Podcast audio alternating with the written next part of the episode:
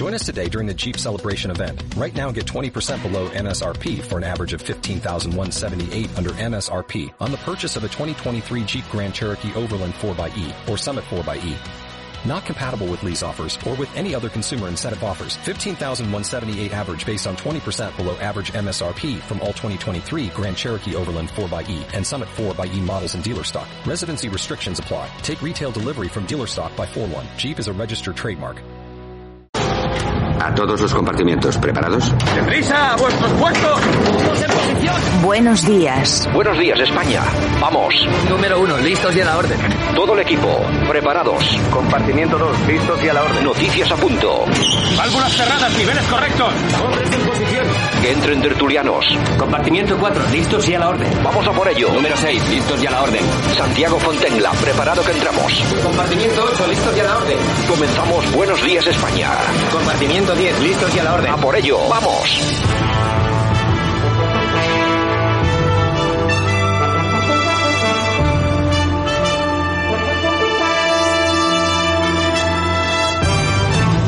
Buenos días España, hoy es día 15 de julio 2022, aquí estamos, esto es Buenos días España, 60 minutos de radio, información, opinión, análisis, entretenimiento, eso es lo que vamos a hacer durante los próximos minutos. Saludos de parte de todos los que hacen posible que esto ruede como cada día, también está Javier Muñoz en la técnica y este que os habla Santiago Fontenla. Bueno, ¿cómo están las cosas? Pues bueno, están pues como casi siempre. Algunos titulares, Rivera avisa que España debe prepararse para un posible escenario de escasez de gas en la UE. Es decir, ya nos empiezan a avisar antes del verano para que vayamos tomando nota. El abogado general del Tribunal de Justicia de la Unión Europea da la razón a Llarena frente a Bélgica y abre el camino para la entrega de Puigdemont. Vamos a ver si es verdad que lo vemos en España con las esposas puestas. Lo que pasa es que claro, tenemos el gobierno que los pone en la calle inmediatamente, no nos van a dejar tiempo ni para disfrutarlo. En fin, el Pleno del Congreso, que aprueba la nueva ley de memoria y la envía al Senado para continuar su tramitación.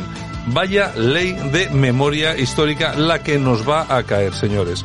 Por otra parte, el presidente de Italia rechaza la dimisión de Mario Draghi como primer ministro y la Eurocámara ha pedido a Marlaska comparecer por el intento de salto a la valla y sopesa misión a Melilla por los incidentes, aquellas eh, inmigrantes que fueron muertos en territorio marroquí. Atención porque la Fiscalía pide seis años de cárcel y 21 de inhabilitación para borrarse en la causa de la ILC y Bruselas mantiene al 4% su previsión de crecimiento de España en 2022 y eleva la inflación al 8,1.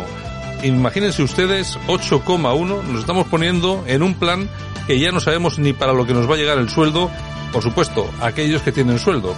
Unidas Podemos asegura que si los bancos y energéticas trasladan al cliente los nuevos impuestos, se les sancionará.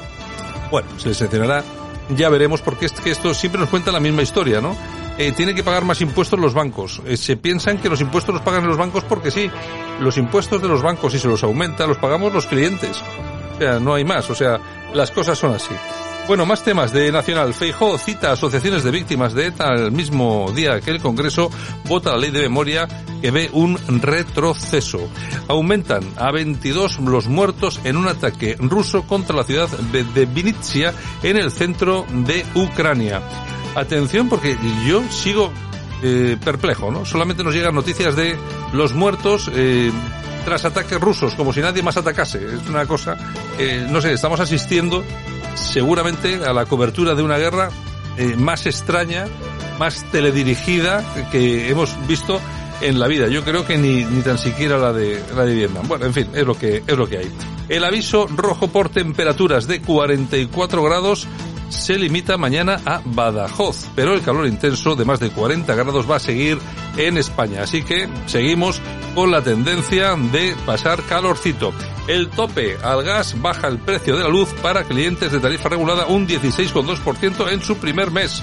Bueno, es que claro, si antes te han subido un 300%, que te lo baje un 16%, es que claro, encima se da como si fuera una buena noticia cuando realmente es una noticia muy, pero que muy, pero que muy mala. En fin, bueno, vamos a comenzar, vamos a irnos con eh, más noticias, vamos a analizarlo con nuestros compañeros, con Sergio Fernández Riquelme, también vamos a ir con eh, Yolanda Cemorín y por supuesto comenzamos este último programa de la temporada, después nos tomamos asueto, descanso, vacaciones para volver en septiembre. Hoy es nuestro último programa de la temporada y lo comenzamos ya mismo. Aquí te lo contamos. Buenos días España. Buenos días.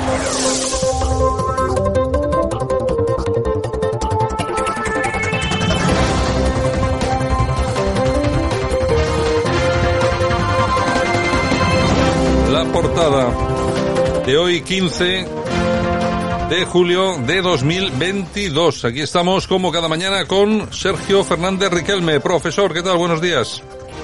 Muy buenos días, Santiago. Bueno, pues nada, ya me oigo porque no me oía hasta ahora, pero ahora ya me oigo. Pues nada, Sergio, buenos días. Y aquí estamos hoy, último programa de la temporada, nos despedimos hasta septiembre y bueno, yo creo que hoy podríamos hacer eh, todo lo que es noticia hoy, más o menos ya lo conocemos, Estado de la Nación, etcétera, etcétera, pero si te parece hoy lo que sí podríamos hacer es hacer un repaso a esos temas que nos han llamado la atención durante, pues esto, la última temporada, desde septiembre del año pasado, y los temas que más nos han llamado la atención, que han sido más importantes y que seguramente nosotros hemos tratado aquí, aunque hayan sido muy poco tratados en otros, en otros medios de comunicación, ¿no? Yo no sé qué tema de todos los que hemos tratado durante este año destacarías tú como uno de los más importantes. Yo creo que el tema de la guerra de Ucrania, porque aquí también hemos sido pioneros analizando pues realidades que en otros medios no, no, han, no han pasado. Eh, hemos visto pues, las consecuencias, hemos visto el desarrollo y también estamos viendo los orígenes de un conflicto que en teoría era regional, pero que tiene implicaciones mundiales que afectan pues a nuestros bolsillos, a nuestras conciencias y a nuestro y a nuestra forma de vida. Bueno, una guerra de Rusia-Ucrania, una invasión que comenzaba ya hace, bueno, ya bastante tiempo, porque el tiempo va pasando, parece que no, pero esto ya no, no comienza antes de ayer. Yo creo que llevamos aproximadamente cerca de tres o cuatro meses, ¿no, Sergio? Sí, pero creo que abrió el curso 2021-2022 que estamos cerrando hoy, porque el año pasado ya se advertían tambores de guerra eh, como en una especie de conflicto congelado y se anunciaba pues que Rusia tenía intenciones malvadas en, en Ucrania y los ucranianos pues querían reconquistar el Donbass y todo eso ha marcado la política internacional en este curso. Eh, un conflicto regional que aparentemente quedaba circunscrito al mundo euroasiático, pero estamos viendo que determina eh, el mandato de Joe Biden. Llegó Joe Biden prometiendo la paz universal y el progreso ilimitado y vio cómo eh, tuvo que salir corriendo de Kabul, no podía hacer nada para frenar a Putin, aparentemente, o cómo otros países están tomando caminos eh, peligrosos, complejos o, alarmantes, eh, desde China, el mundo árabe, Irán eh, y otros espacios geopolíticos que están apareciendo eh, cada vez más en los eh, medios de comunicación. Bueno, lo cierto es que se habían vendido desde Occidente una serie de sanciones contra Rusia. Parecía que se iba a poner contra la espada y la pared a, a Putin. La verdad es que no ha sido así. Lógicamente, imagino que, hombre, algo notarán las sanciones, desde luego. Pero lo que también es cierto, Sergio, es que no, vamos a ver, esas sanciones no han sido tan potentes, no han sido tan fuertes como para detener al gigante ruso. Sí, porque lo dijimos aquí, no se comprendía el proyecto de Putin. A Putin se le denominaba como un nazi por los comunistas o socialistas y como un comunista por eh, eh, el mundo del centro derecha, pero no comprendían ese plan que significaba eh, arriesgarlo casi todo para defender pues sus intereses en Ucrania y frente al resto del mundo. Estaban preparados para una guerra que al final, eh, como estamos viendo en nuestra energía, en nuestros eh, supermercados o en el día a día, está afectando a veces casi más a las poblaciones vulnerables de nuestros países que a los propios rusos, ¿no? Una paradoja que habrá que estudiar eh, profundamente. Bueno, que ya veremos cómo evoluciona todo esto porque no va a acabar pasado mañana. Cuando nosotros regresemos en septiembre seguramente que se seguirá hablando de esto y mucho. No creo que sea una guerra que vaya a acabar muy pronto, ¿no? Eh, Yo creo que va a ser otro conflicto congelado típico del espacio postsoviético. Los ucranianos pues van a resistir con ayuda occidental hasta donde puedan y los rusos se van a quedar, si no en todo lo que han conquistado actualmente o incluso más, eh, se van a quedar eh, como ha pasado en otros países de ese mundo excomunista, exsoviético, donde están presentes. Lo- los vemos en Moldavia, los vemos en Georgia y ahora en Bielorrusia o en Kazajistán. Por tanto, o va a ser una guerra de larga duración o va a ser un conflicto congelado por décadas. Bueno, otro de los temas importantes esta temporada ha estado en el Sáhara, Marruecos, la posición del gobierno español, ese cambio eh, radical sobre ciertas posiciones que ya eran históricas, que se ha producido además sin saber muy bien qué, porque no se ha informado absolutamente a nadie. Claro, el tema de Rusia, la verdad es que se puede comparar también con el tema del Sáhara, ¿no? El Sáhara, antigua provincia española, eh, que reclama su independencia y que Marruecos ha invadido, sigue invadiendo y además con el apoyo de esta comunidad occidental que se une para eh, derrotar al malvado, al malvado Putin. El gobierno de Sánchez, quizás eh, por presiones no confesables del gobierno marroquí que tanta influencia tienen en, la Moncloa o bien para intentar contentar a la administración norteamericana que ha convertido a Marruecos en uno de sus socios predilectos en el Mediterráneo, pues tomó una decisión que pilló pues a la opinión pública y a su socio de gobierno prácticamente eh, fuera de fuera de juego. Veremos si al final eh, este esta decisión pues eh, tiene consecuencias más allá de lo estrictamente diplomático, porque hemos visto cómo Argelia eh, histórico protector del Sáhara y enemigo acérrimo de Marruecos, ha amenazado pues a España con cortarle el suministro en este contexto bélico de Ucrania donde la energía cada vez es un bien más y más preciado. Bueno, pues ahí está ese escenario también complicado y sobre todo donde suenan tambores de guerra. Parece que no, pero hace no demasiado tiempo Argelia ponía en marcha un desfile en el que mostraba, pues bueno, buena parte de su armamento. Por cierto, un país que pasaba absolutamente desapercibido, pero que bueno, que está perfectamente equipado con armamento de primerísima calidad. Otro de los temas también importantes esta temporada, aparte de, creo yo, aparte de la señora Ayuso con todas sus políticas, etcétera, etcétera, eh, ha sido también la llegada de Feijó, ¿no? Sí, a nivel nacional yo creo que ha sido el hecho fundamentalmente más destacado porque se ve tanto a nivel cualitativo como cuantitativo. A nivel cualitativo se, se demuestra pues la, la desesperación del, del gobierno de Sánchez que intenta ahora girar a la izquierda para atraer votos eh, para una posible reelección. Y a nivel cuantitativo, todas las encuestas eh, pues están señalando que ese fichaje, eh, la llegada de Núñez Fijó a la presidencia, tras los calamitosos momentos que nos dejó Casado, pues ha sido un revulsivo para la formación que aparece en primer lugar en todos los sondeos y que pues las proyecciones sitúan inevitablemente, veremos o no, si sí o si no, como el, el, futuro pues presidente del gobierno. Bueno, el que ha desaparecido de todas todas ha sido el señor Casado en esa guerra abierta contra Ayuso, que claro, no se esperaban lo que fue la respuesta de, de Ayuso de hacer cara a todas las acusaciones que se hacían desde la cúpula del partido. Bueno, aquello le costó la cabeza no solamente a Casado, sino también al señor eh, Egea y bueno, así está hoy el Partido Popular con una con una persona como el señor Feijó que no gusta a todo el mundo dentro del PP, eso es cierto, pero bueno, que está muy bien eh, controlado por la señora Ayuso, me imagino.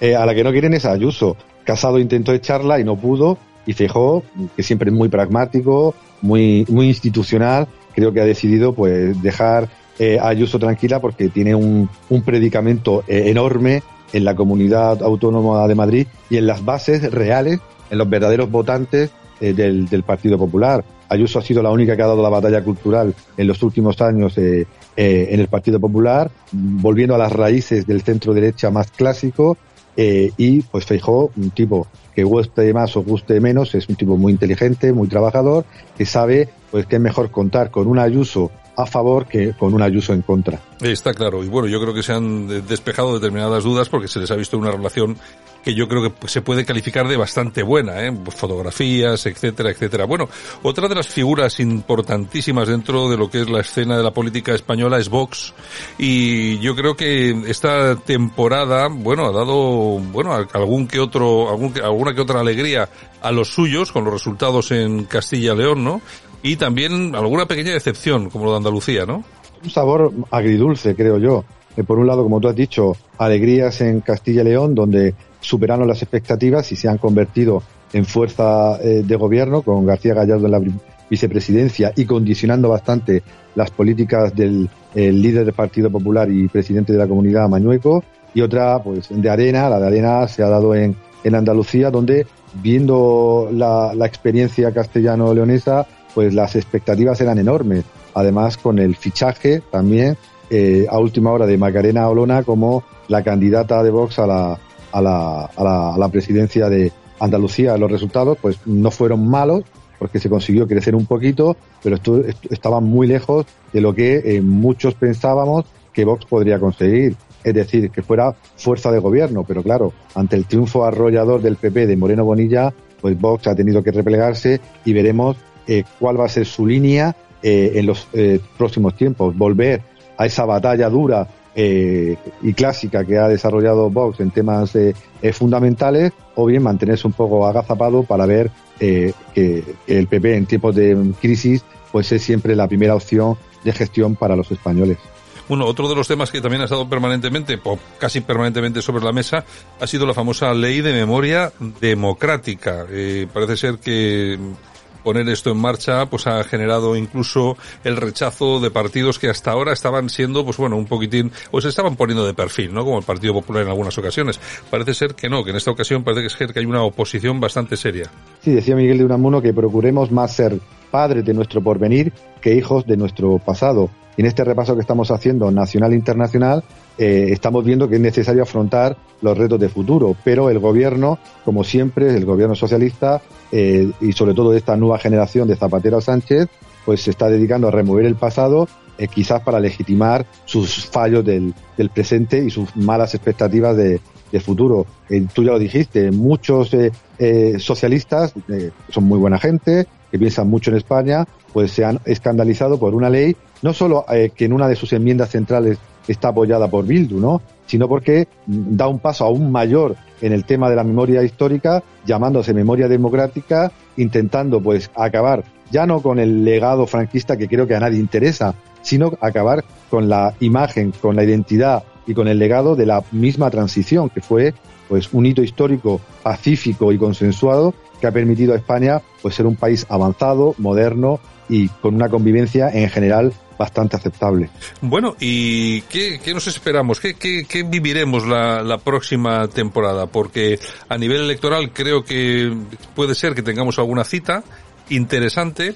Y, pero lo que hay una, hay una cosa que está muy clara y lo que tenemos que tener claro es que las eh, encuestas nos están indicando que como tú bien decías hace un momento, ¿no? El Partido Popular, pues eh, seguramente las expectativas son muchos mayores, mucho mayores de lo que eran hace unos, unos meses. Pero bueno, el Partido Socialista sigue manteniendo ciertas eh, líneas que, de las que no baja, ¿eh? Sí, tiene un votante fijo porque se ha dedicado a ello. Se ha dedicado con su escudo social no solo a proteger eh, a ciertos sectores, sino también a intentar tener un voto, si no cautivo, si fiel, ¿no? Y por eso, pues, eh, no se hunde como eh, parecería por eh, la crisis económica, no, no, no, a nivel de empleo, que se sostiene por ciertas, ¿no? Eh, ayudas, deudas y, y algoritmos eh, estadísticos, sino esa crisis real de precios que tienen los, los españoles y que anuncian una futura recesión. Yo tengo un deseo y tengo una realidad. Mi deseo es que España pues no caiga en la recesión ni en la crisis y que cambie de gobierno. Eh, la realidad es que eh, eh, creo que va a llegar una recesión muy dura, espero equivocarme, y creo que el gobierno de Pedro Sánchez va a aguantar hasta el último minuto. Bueno, yo creo que esa recesión sí que va a llegar. Tenemos, tenemos dos problemas.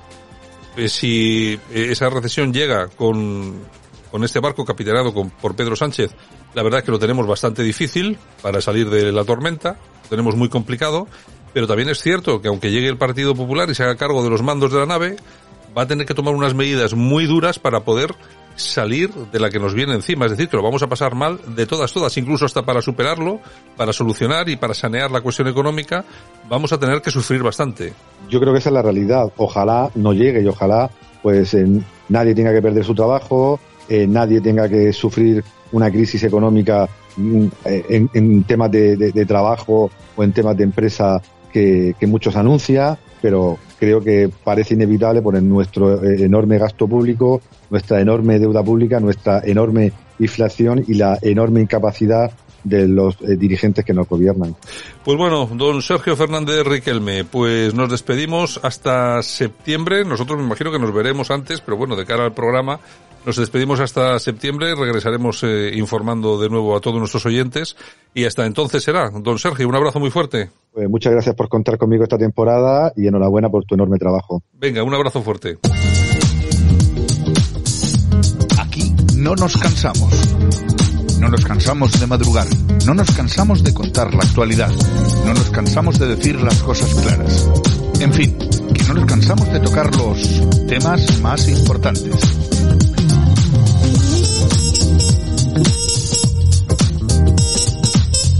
Bueno, pues aquí estamos en No Nos Cansamos. Yolanda C, ¿qué tal? Bienvenida. Buenos días. Buenos días y buenos y calurosos Bueno, días. bueno, yo estoy sudando la gota gorda y mira qué hora es. esto, es, esto es increíble. Oye, nos ha caído toda, ¿eh? desde luego. Acollonante. Esto, esto no puede ser. Hay que, hay que protestar, eh, no sé, a alguien. Hay que Ayer me decían que era un castigo divino.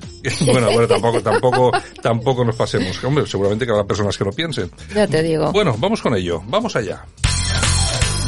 El personaje que marca la diferencia, para bien o para mal. El personaje del día es... Paco García. Pues a mí me parece que no es noticia. No es noticia. Porque el problema de lo que pasa en este país es que es noticia esto. Y si pusiéramos más énfasis nuestras leyes, nuestros jueces, en otras cosas, en que sinvergüenzas y malnacidos no estén por la calle, pues a lo mejor no teníamos que escuchar otras noticias. Pero no puede ser noticia que hayan pitado tres mujeres, porque han pitado tres árbitros. Me han preguntado si, si me he sentido cohibido o no. No, no, yo he protestado cuando he tenido que protestar y ellas me han mm, parado cuando me han tenido que parar. Y yo creo que han hecho un buen partido, como todos, con aciertos, con errores, como yo me equivoco, o se equivoca todo el mundo. Pero no creo que sea una buena noticia que sea noticia. Han pitado tres árbitros. Y ya está. Y me niego a decirlo de árbitras y, empezar en esa tontería del lenguaje tan de moda en nuestros políticos. ¿Sabes? Entonces, ha habido un arbitraje que circunstancialmente ha sido de tres mujeres. Punto. Si están ahí es porque han hecho méritos para estar, ¿eh? que nadie las habrá regalado nada. Entonces, ojalá esto no fuera noticia. Yo creo que eso sería la buena noticia. Bueno, pues este señor es, eh, o era el... Entrenador de Valladolid de baloncesto. del Valladolid de baloncesto, porque este- estas declaraciones tienen ya un tiempo, lo que pasa es que hemos querido rescatarlas, porque yo creo que son muy llamativas, y precisamente por qué tenemos que estar todo el día hablando y, y que esto sea noticia, cuando hay otras cosas que son realmente más, más importantes, ¿no? Y es lo que dice él, pues bueno, había tres mujeres que eran árbitros, y ya está, han hecho su trabajo, lo han hecho bien, seguramente como cualquier hombre, ni mejor ni peor, y ya está. Es que no sé, estamos todo el día quejándonos de este tipo de cosas. Y punto pelota. Y punto pelota, nos ha gustado mucho, a mí por lo menos me ha gustado mucho. Subvenciones, subvenciones y más subvenciones. Los políticos se inventan cualquier cosa con tal de regalar nuestro dinero.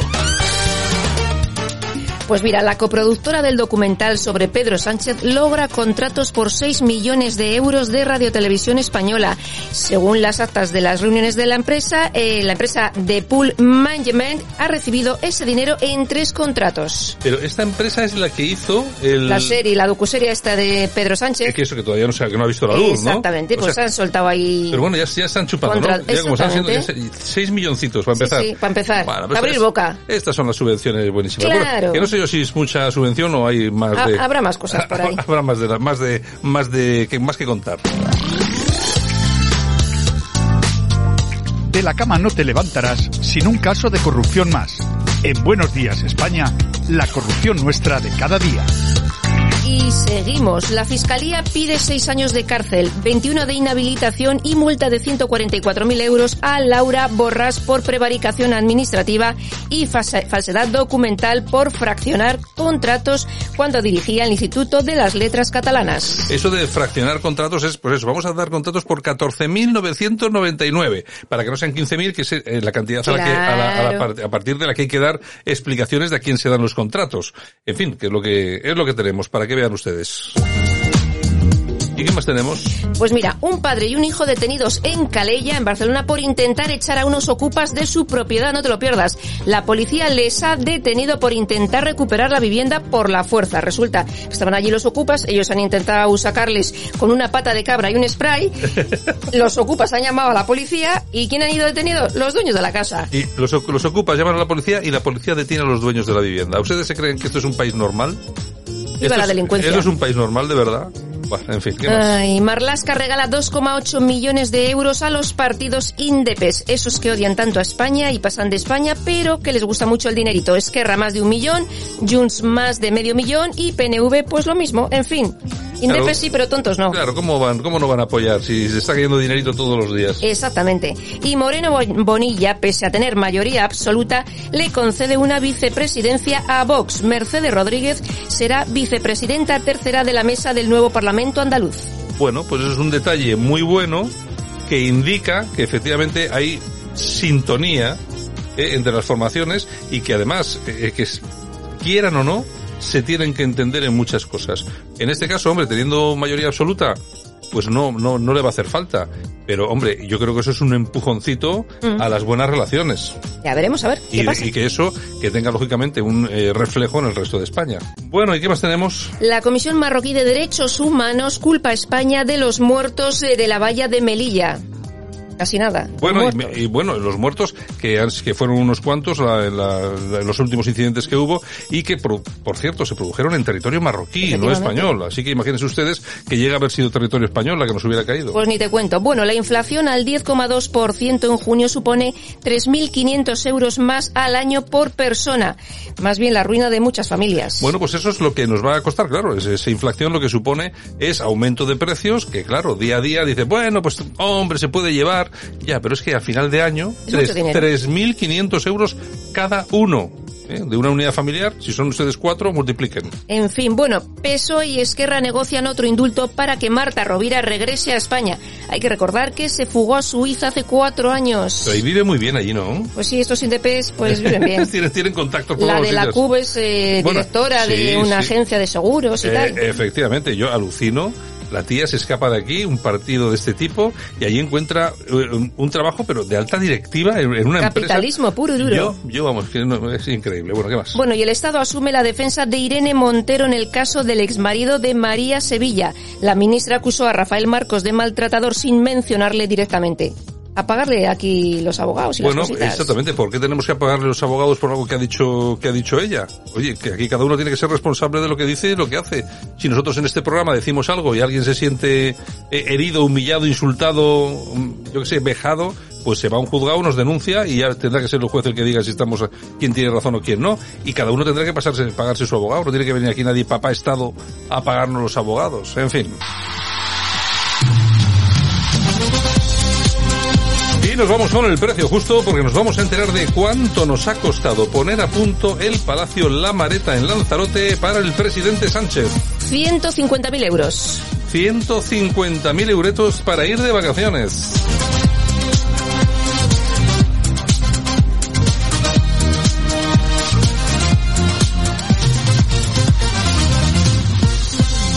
Bueno, nos vamos a las toñejas, si te parece. Pues venga, vamos a ir unas uñejitas. Se las vamos a dar a Consuelo Ordóñez.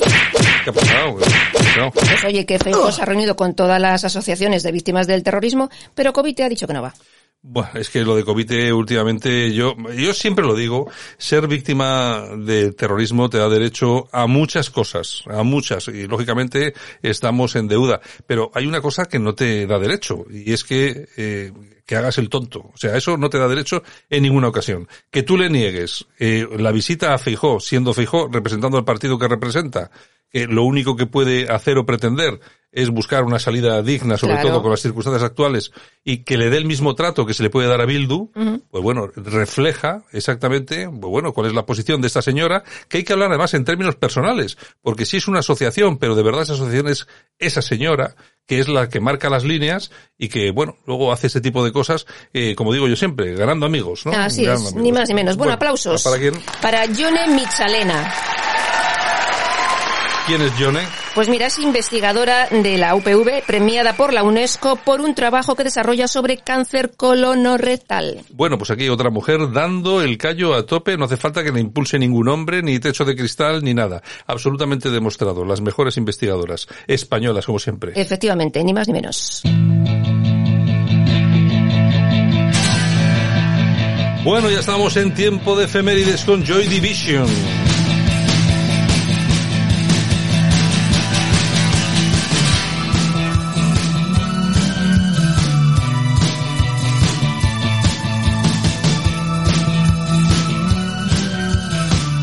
Bueno, ¿y por qué tenemos a los Joy Division hoy aquí? Mira, porque tal día como hoy, pero del año 1956, nace Ian Curtis, miembro del grupo Joy Division.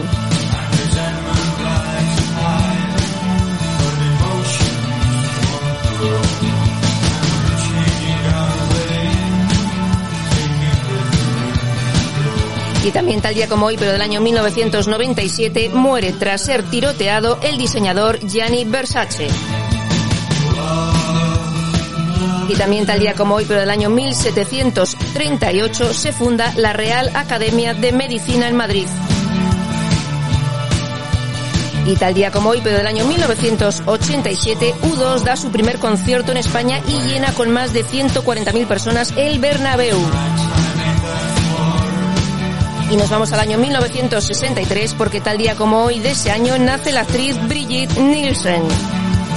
Hombre, Brigitte Nielsen, yo me acuerdo de ella. Una tía rona que estuvo casada con Stallone. Sí, que era, Rubia, era súper guapi, guapísima. enorme la sé- tía. sí, enorme. No sé qué habrá sido de ella, la Pues verdad. sigue haciendo cosas. Sí, Sí. no, no, no. Bueno, y también tal día como hoy, pero del año 1885, fallecía Rosalía de Castro.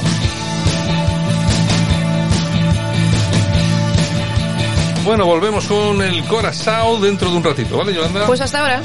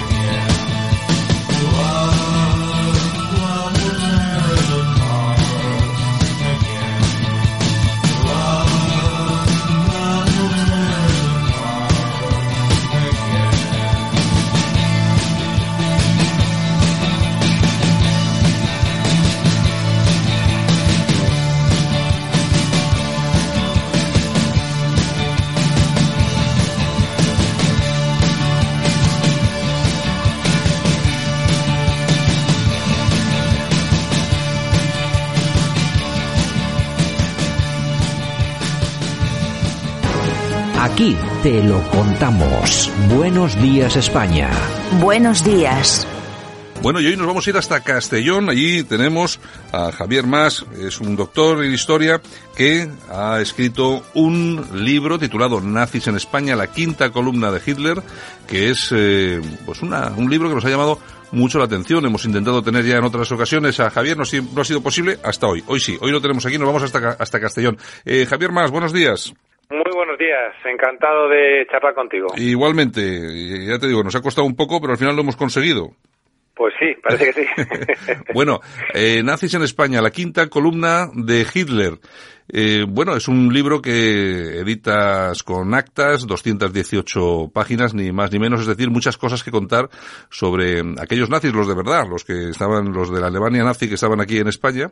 Muchas cosas que contar en esas 18, 100, 218 páginas, ¿no, Javier? Sí, sí, sí, la verdad es que mm, condensadas, porque yo quería hacer un libro sobre todo muy, muy ágil. Hay mucho que contar. Eh, mm, esa estructura nazi estaba muy, muy asentada en todo el territorio español y además con unas ramificaciones eh, impensables e inimaginables. Eh, pero bueno, hemos tratado de que por lo menos lo fundamental le llegue al lector. Bien, tú cuando hablas de la quinta columna de Hitler, eh, estamos hablando de una tupida red, eh, que lógicamente alemana, eh, hitleriana, nazi, establecida en España, que apoyaba desde aquí a la Alemania nazi, ¿no? Efectivamente. Eh, fue una, una estructura muy, muy sólida, muy importante, que tocaba aspectos eh, de la economía, de la cultura, de la prensa, políticos, etcétera.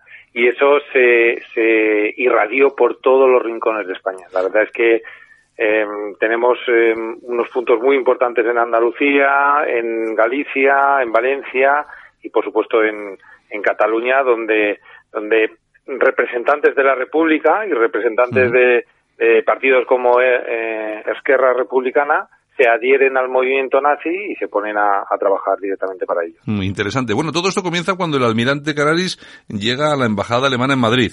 Efectivamente. Eh, Alemania, que los alemanes son muy alemanes, por así decirlo, pues eh, lo que hace después de la Primera Guerra Mundial es reflexionar sobre qué es lo que les ha llevado a la derrota y llegan al convencimiento de que, entre otras cosas, ha habido una falta de un servicio de espionaje, de información eh, eficaz. Eh, entonces, pues bueno, cogen al almirante Canaris, que en esto eh, parece ser que sí que sabe ya bastante, lo traen a España para que monte una estructura que luego se pudiese implantar en el resto de Europa. Y se ponen a trabajar en, sobre todo a través de la colonia de alemanes que existían en España y de los eh, germanófilos que bueno compartían con ellos eh, espacio y sociedad. O sea que la actividad también de esa red continuó, se mantuvo durante la Segunda República. Sí, sí, sí, sí. Durante la Segunda República eh, fue tan activa como durante la guerra o durante el franquismo y, no tuvo nada que ver, eh, incluso en algunos momentos eh, la República favorece o, permite que esta red se consolide. Yo recuerdo, por ejemplo, y además lo sacamos en el libro, como pues una empresa valenciana etiqueta naranjas suyas uniendo la bandera republicana con la bandera con la bandera nazi. Sí, este que estaba viendo yo, esa, porque esa imagen sí que la tengo, de Saladino Morel hijo, eh, de naranja fina, y efectivamente tiene la, tiene la, la bandera republicana y la, la nazi también. Es una cosa que llama poderosamente la atención. Sí, sí, ya digo que, que no, no tuvo que ver con, con em, si era propenso al, al, gobierno de Franco o al gobierno de la República, no. Eh, Alemania estaba aquí para lo que estaba y le importaba poco si, era la República, si eran republicanos o eran eh, franquistas. Oye, ¿y los vascos? ¿Los nacionalistas vascos tuvieron algo que ver con todo esto? Bueno, en, en el País Vasco también había un destacado, eh, una destacada estructura nazi, sobre todo en Bilbao. Yo pienso que al final eh, las zonas fronterizas eh, jugaron un papel determinante eh, porque constituían un, pie de paso entre España y, Francia. Y Alemania consolidó tanto en el País Vasco como en Cataluña esos dos puestos fronterizos, trató de reforzarlos. comentabas lo de Cataluña y también lo de Galicia, que también es un, es un tema sorprendente, ¿no? Que, que tuvieran una estructura importante esta, esta red en Galicia. Sí, sí. Em, se pone, eh, se hace muy fuerte esta estructura a partir de la Segunda Guerra Mundial. Ya existía anteriormente, pero a partir de la Segunda Guerra Mundial, con la necesidad de wolframio por parte del ejército alemán eh, y las minas de wolframio que hay en Galicia o en el entorno de Galicia, hacen o convierten eh, los puertos gallegos en puertos de salida y de entrada de alemanes nazis y demás. De hecho, eh, los aliados fijan su objetivo precisamente en este sistema de, espionaje nazi de, en Galicia para tratar de frenar todo ese tráfico, no solo del wolframio, insisto, sino también de, información. y, Javier, bueno, y todo esto se pone lógicamente en marcha, pero ¿cómo opera? Porque eso tiene que ser muy complicado, claro. Bueno, opera centralizándolo en la embajada en Madrid.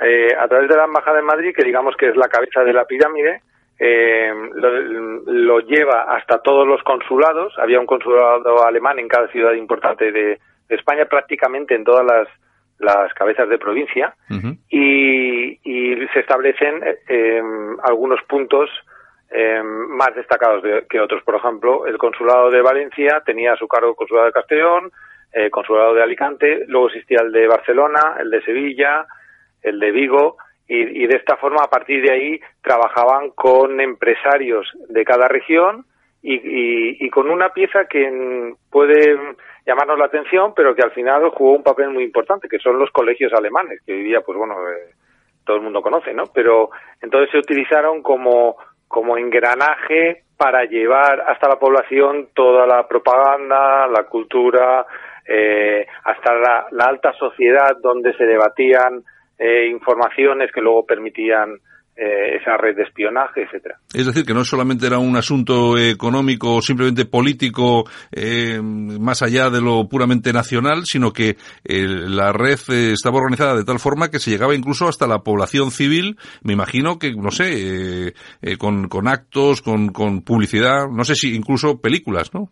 Sí, mira, habían mm, dos puntos principales. Uno era la impresión de libros, Primero se tradujeron libros eh, alemanes al, al, español y luego se, se imprimieron en, en imprentas eh, españolas, en Madrid y en Barcelona, esos libros que se destinaban a la población española, no a la colonia alemana. Y luego existía además todo un, bueno, ya se sabe, ¿no? Riefenstahl y compañía, existían películas eh, alemanas destinadas a la propaganda que se proyectaban en los colegios alemanes, en los consulados, etcétera. O sea que, que era eh, había como dos dos ramas, ¿no? Dos ramificaciones. Una propiamente el espionaje eh, y otra el, tratar de convencer a la población de que Alemania era lo mejor. ¿Y, y esta red era conocida de alguna forma por, la, por los políticos de la República y también por, los políticos y por el del régimen de Franco? ¿Se conocía? Eh, ¿Se dejaba actuar? Eh, ¿Era...? Sí, sí. Sí, era conocida, eh, evidentemente no la ramificación hasta el último de sus eslabones, pero sí era conocida. De hecho, eh, cuando em, Franco atisba un giro en la guerra, yo creo que es en 1941, en el 42 se hace público ese, ese giro por parte de Franco a pasarse hacia los aliados, en el 41 se vislumbra que Alemania no va a ganar la guerra, en ese momento eh, empiezan a cortarle las alas a todo este engranaje alemán. De forma que, que cada vez es más difícil eh, llevar a cabo actos, eh, eh, obtener información, pasar publicidad, proyectar cosas, etcétera. con ello lo que consiguen es que en, a finales del 42, principios del 43, los nazis se convierten en antifranquistas y toda la estructura la llevan contra eh, el régimen de Franco. Claro, porque les, estaba cortando las, eh, las alas, claro. Imagino que se, se generaría ahí una, una situación bastante complicada.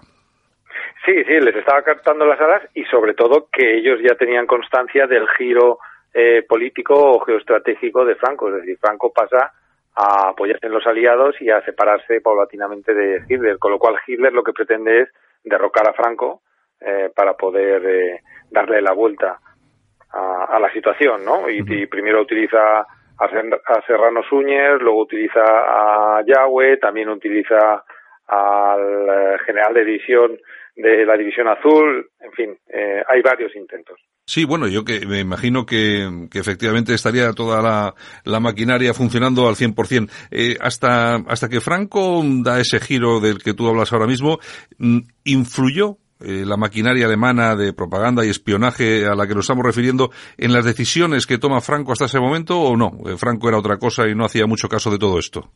Bueno, yo creo que no le dio tiempo, eh, sinceramente, a que influyese. por supuesto que intentó influir, pero Franco, como buen gallego que era y desde luego un excelente estratega, se distanció de forma casi milimétrica entre los aliados y, y los nazis.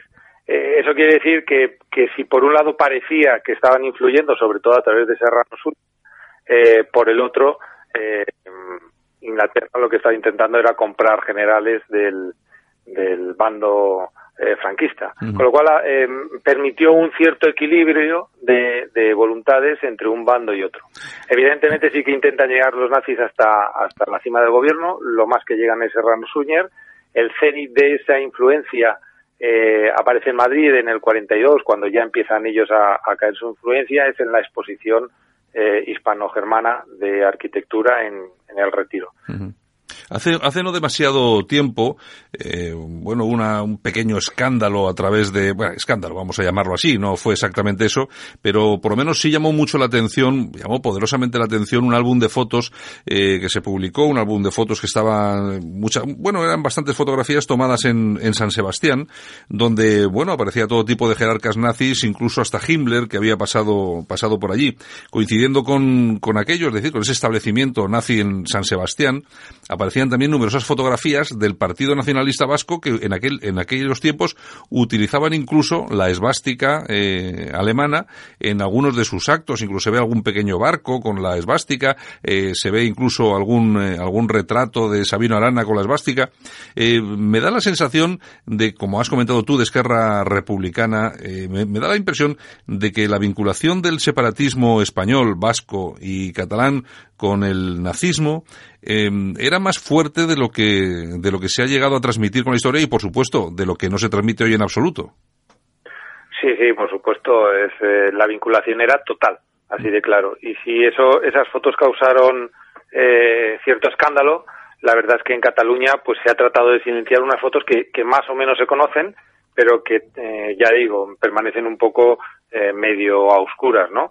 La esvástica en la Universidad de Barcelona, la esvástica en el Ayuntamiento de Barcelona, eh, la esvástica por las calles de Barcelona, eh, se sabe perfectamente los sitios y lugares que se cedían a los nazis y estoy hablando tanto de la República como del, del primer franquismo. Quiero decir que la vinculación era eh, muy fuerte y por eso arraiga tanto eh, en Barcelona, fíjate que insisto que es Barcelona, eh, no solo toda Cataluña, sino Barcelona y, y el País Vasco.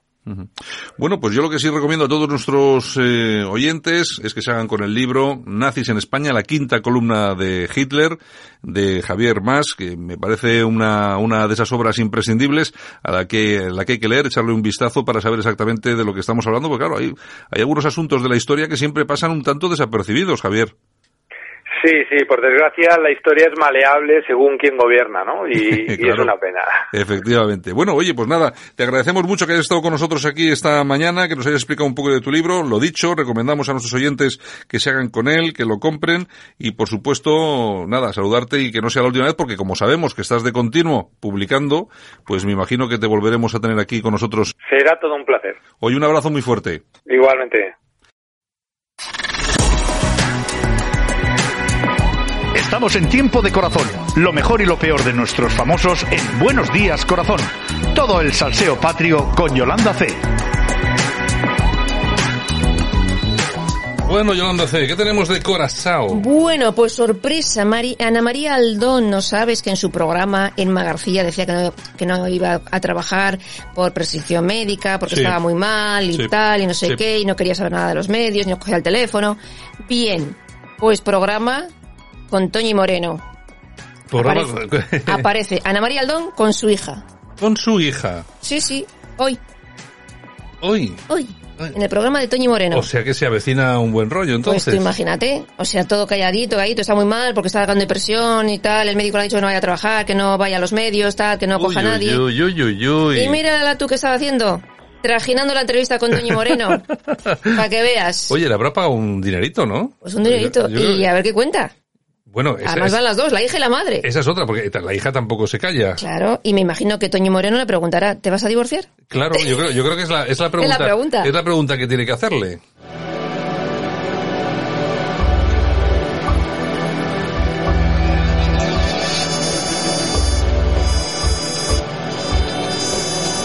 Bueno, esto es lo último de Rob Thin, Crazy. Esta canción era de Seal, eso es un cover muy bueno. Un cover, ¿eh? ¿Te acuerdas de esta canción o no? Sí.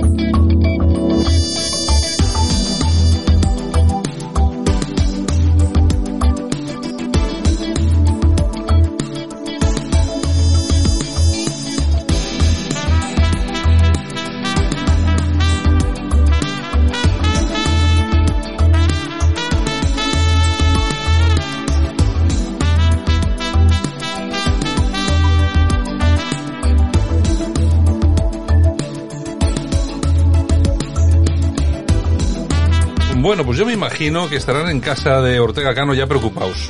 Oye, yo he visto las fotos de la promo y está guapísima, o sea que... Sí, ¿no? No sé si la profesión irá por dentro, pero cuando está donde, donde Emma en Viva la Vida, en su programa, una carapena, languiducha, pues, en fin, Bueno, pues a ver qué cuenta. Yo me imagino que alguna sorpresa sí que podrá caer, ¿eh? pues no lo sé. ¿O no? O no, simplemente es un aviso para decir, oye, podemos salir en televisión cuando queramos, así que no forcéis la máquina. Y sobre todo, atención, porque es que les han quitado la voz en Tele5 a los Moedano, no sé qué, no sé sin cuántos. programa. Se han quedado sin programa, vale, sí, van por la mañana, pero estar por la mañana no es lo mismo, porque cuando uno dice, no, es que el programa de Ana, de Ana Rosa es el que más se ve por la mañana, ya. Pero es que la audiencia del programa que más se ve por la mañana es de 600.000. Mm. Y claro, y el programa malo, que no es de los que más se ve, como era el de Sonsoles Onega, era de 1.600.000. Ya ves. Así que imagínense ustedes la pérdida. Veremos, veremos. Bueno, pues hablando de los Moedano, eh, Amador Moedano asegura que va a grabar su propia docuserie, que va a poner eh, en su sitio a su sobrina Rocío. Y digo yo, la pregunta del millón, ¿hará la docuserie aportando documentos? Ese es el, ese es el kit de la cuestión. No sé. ¿Cuánto- ¿Cuántos documentos va a aportar? Claro, a mí me parece que muy bien que haga una docuserie, o 25, Sí, claro. pero con datos. A, yo, a mí me gustaría, de hecho, que hicieran una, una docuserie todos. Te digo. Pero claro, que, que llevasen eh, algo de documentación. Papeles, Claro, papelitos. papelitos de esos frescos. Exactamente, ni más ni menos. ¿Qué va a llevar este? Si este es un pobre... Es el del Romero. Eh. ¿Qué le vamos a hacer? Bueno, Ricky Martin, ya sabes que el otro día hablábamos Sí. de él, que le habían denunciado y tal. Bueno, se enfrenta a 50 años de cárcel por incesto y agresión. El sobrino lo ha denunciado y afirma que mantuvo, mantuvo una relación íntima con su tío durante siete meses que le dejó porque las drogas y el alcohol, pues bueno, que le ponían un poco así. Fíjate. así que cuidadito, cuidadito, Sí, tú, fíjate, ¿eh? tú fíjate cómo se van complicando los temas, ¿eh? Cómo se complican los temas, O sea, es increíble. Telita, telita marinera. Bueno, y supervivientes, Mariana, Mariana, la venezolana, la que tuvo Sí. lío con, Sí. con Matamoros, pues dice que Julen le tiró los tejos. Bueno, eso sí. Que le dijo cositas y Hombre, bueno. hay, que, hay, que, hay que sobrevivir ahora. Después del, después del reality hay que sobrevivir. Claro. Así que se cuentan cualquier cosa. Bueno, el próximo que dice que quiere ir al próximo Supervivientes es Kiko Hernández. O sea, ya ese- está negociando. Le ha dicho Kiko, este, Kiko Matamoros que negocie bien la el, telita. el dinerito. Exacto. Bueno, a mí me gustaría que fuera porque seguramente nos va a pasar lo mismo que con Kiko Matamoros, ¿no? Esa imagen que tenemos de tío duro en el programa y tal, luego se venga por el suelo porque son unos verdaderos, bueno. O igual no. Sí, sí, no, estos son, son, son prácticamente iguales. Esto, los gallos, los gallos de gallinero son, son así todos. Lo que pasa es que cuando salen del gallinero son bastante cobarditas. Sí, pero yo creo que Kiko, Kiko Hernández, mm, si va, no creo que esté dispuesto a hacer el ridículo como lo ha hecho Kiko Matamoros. Hombre, Kiko, Matamoros, Kiko digo, ¿eh? Ha venido tan peleón Mm.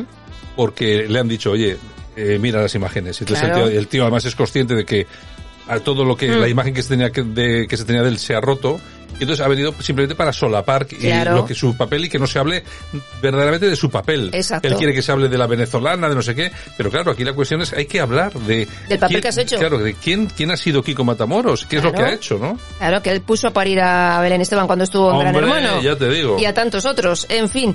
Bueno, y Rafael y Natalia Figueroa, para terminar, cumplen sus bodas de oro. 50 años juntos. Se Cin- dice pronto, ¿eh? 50 añitos que nadie juntos. apostaba nada por ellos cuando se casaron, ¿eh? Bueno, no, y menos desde que tuvo problemas de salud. Exactamente. Eh, Que tú, fíjate, lo que ha aguantado con ese trasplante de hígado sí, fue, sí, ¿no? sí, sí, sí. Pues fíjate lo que ha aguantado. Y, y haciendo bolos todavía. Esa- y, y, sigue trabajando, haciendo sí. unos conciertos que te mueres. Es impresionante, Sí, sí. impresionante. Bueno, Yolanda, Bueno, pues hasta septiembre, si Dios hasta, quiere. hasta septiembre nos vamos, nos despedimos. Un beso a todos, disfrutar del verano. Exacto, que es lo que hay que hacer, disfrutar. Exactamente, si bebes no conduzcas. Exactamente. Que hay muchas multas, que han puesto muchos radares. Y si conduces, no bebas, por favor. Exacto. Y, y ya sabes, eso de siempre. Hay que pasarlo bien, hay que pasarlo bien. Exactamente. Bueno, Yolanda, Venga, un beso a todos muy grande.